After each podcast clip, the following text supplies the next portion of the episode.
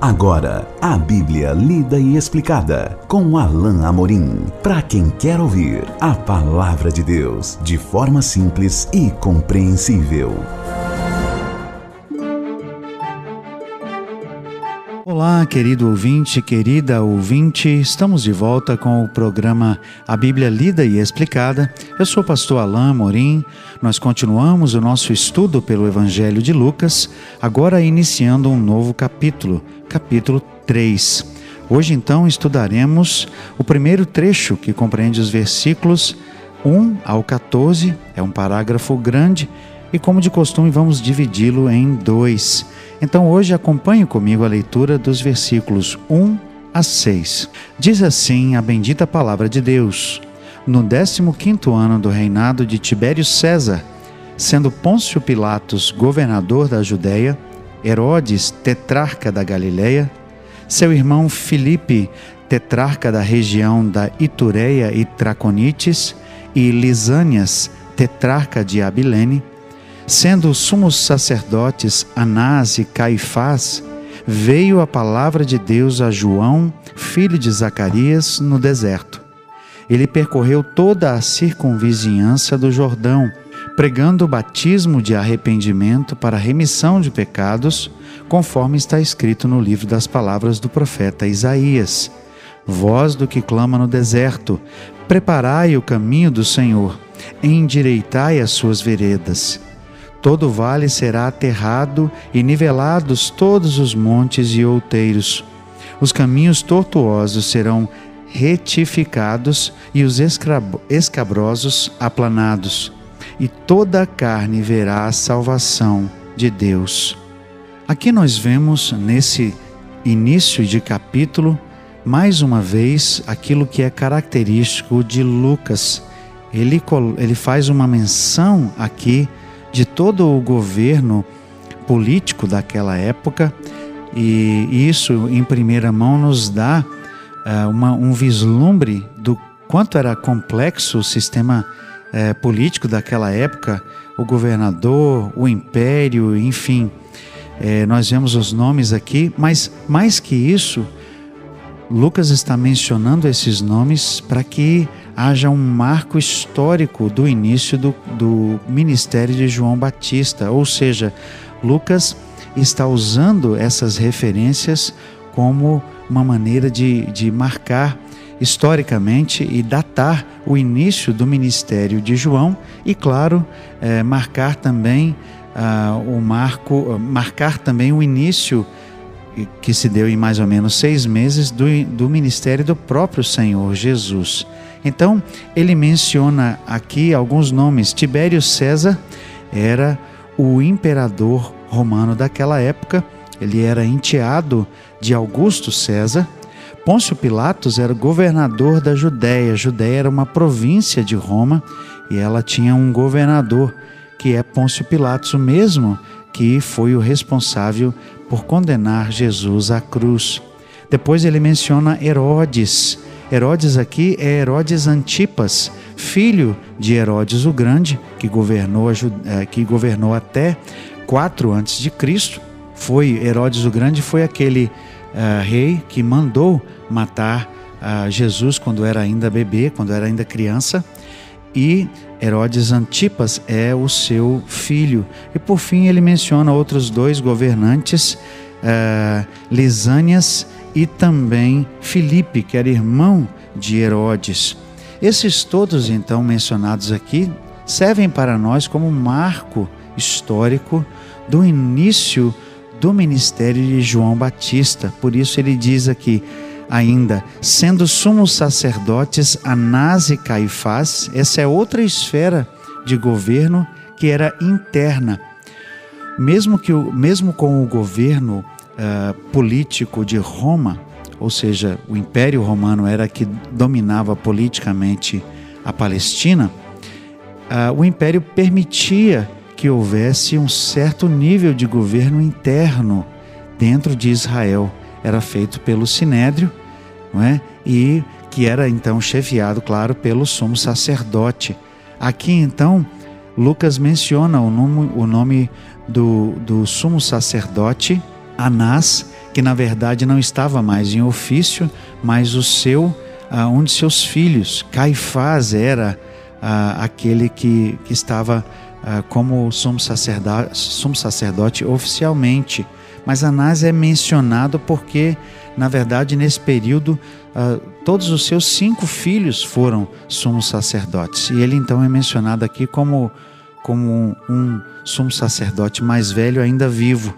Né? Mas que também tinha extrema influência, ele é mencionado algumas vezes no texto dos evangelhos. Então, quando eles eram ainda sumos sacerdotes, o texto então continua: Veio a palavra de Deus a João, filho de Zacarias, no deserto.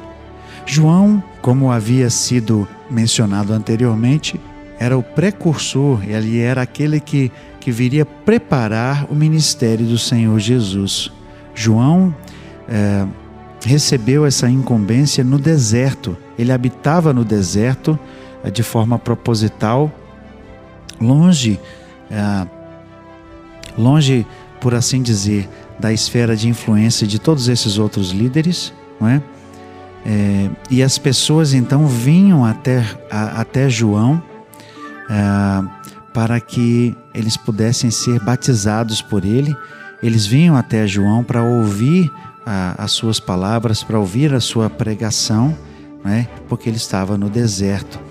O texto diz que ele percorreu toda a circunvizinhança do Jordão, pregando batismo de arrependimento para remissão de pecados.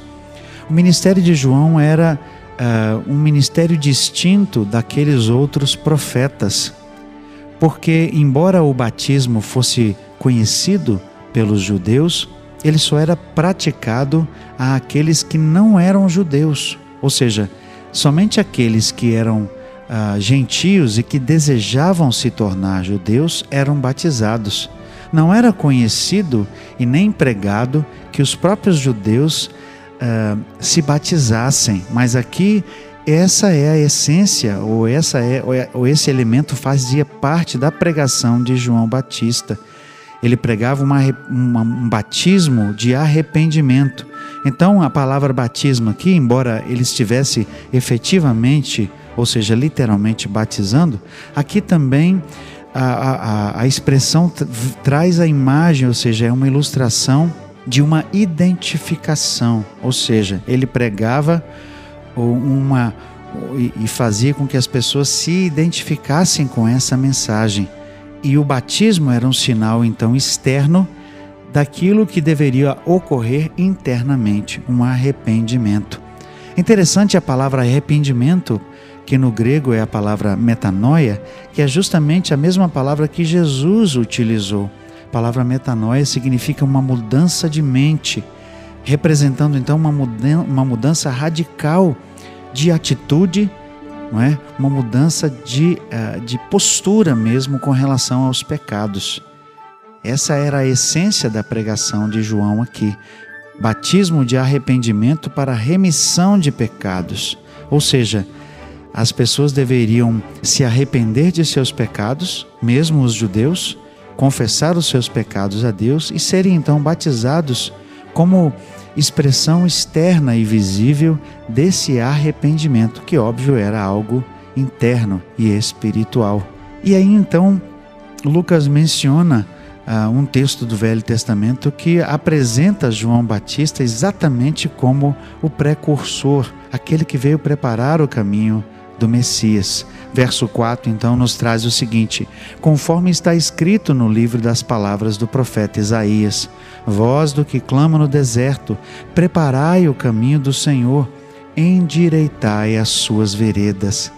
É interessante a citação aqui de Isaías capítulo 40, dos versículos 3 a 5, porque, como era comum naquela época, nas vezes em que um rei se preparava para visitar certa região, as veredas, os caminhos, as estradas eram literalmente consertadas, aplainadas, para que a comitiva e o próprio rei pudessem chegar e fossem então recebidos por aquela região.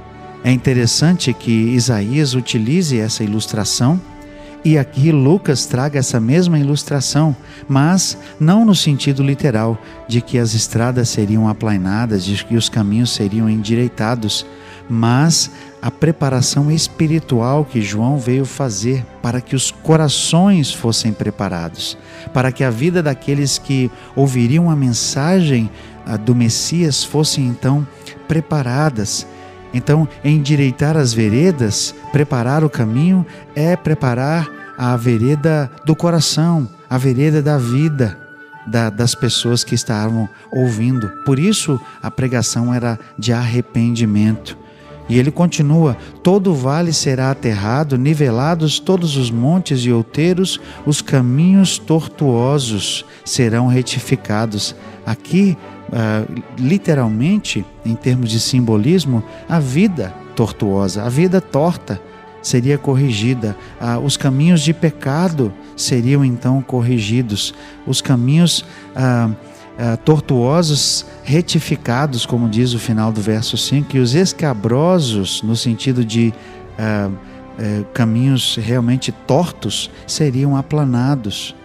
E aí, por fim, grande, o grande anúncio aqui: toda carne verá a salvação de Deus. Aqui parece que nós estamos ouvindo aquele começo do Evangelho eh, de João que diz que o Verbo se fez carne e habitou entre nós e vimos a sua glória como a glória do unigênito do Pai. Toda a carne, ou seja, a, o ser humano viria a salvação de Deus. É uma referência direta aqui ao próprio Jesus que veio encarnado, veio na forma de homem, como nos diz Filipenses capítulo 2, e foi então visto, testemunhado por muitos. Lucas citando Isaías, diz que a salvação de Deus seria visível. João Batista estava pregando e preparando a chegada de Jesus. Ele estava anunciando que os olhos veriam, perdão, os olhos veriam a salvação do Senhor, ou seja, os olhos contemplariam em carne e osso a salvação de Deus que viria com o Senhor Jesus. Nós vamos continuar a segunda metade deste trecho, mas somente no nosso próximo programa. Até lá, que Deus abençoe a sua vida. Acesse agora nossa plataforma e baixe os podcasts www.rede316.com.br. A Bíblia lida e explicada com Alain Amorim.